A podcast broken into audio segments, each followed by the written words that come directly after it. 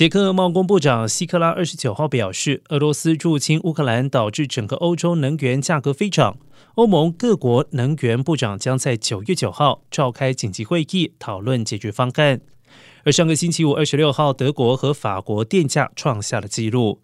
德国提前一年合约价格飙升到每兆瓦小时九百九十五欧元，法国则是飙升到每兆瓦小时超过一千一百欧元。就连两国每兆瓦小时价格都只有八十五欧元。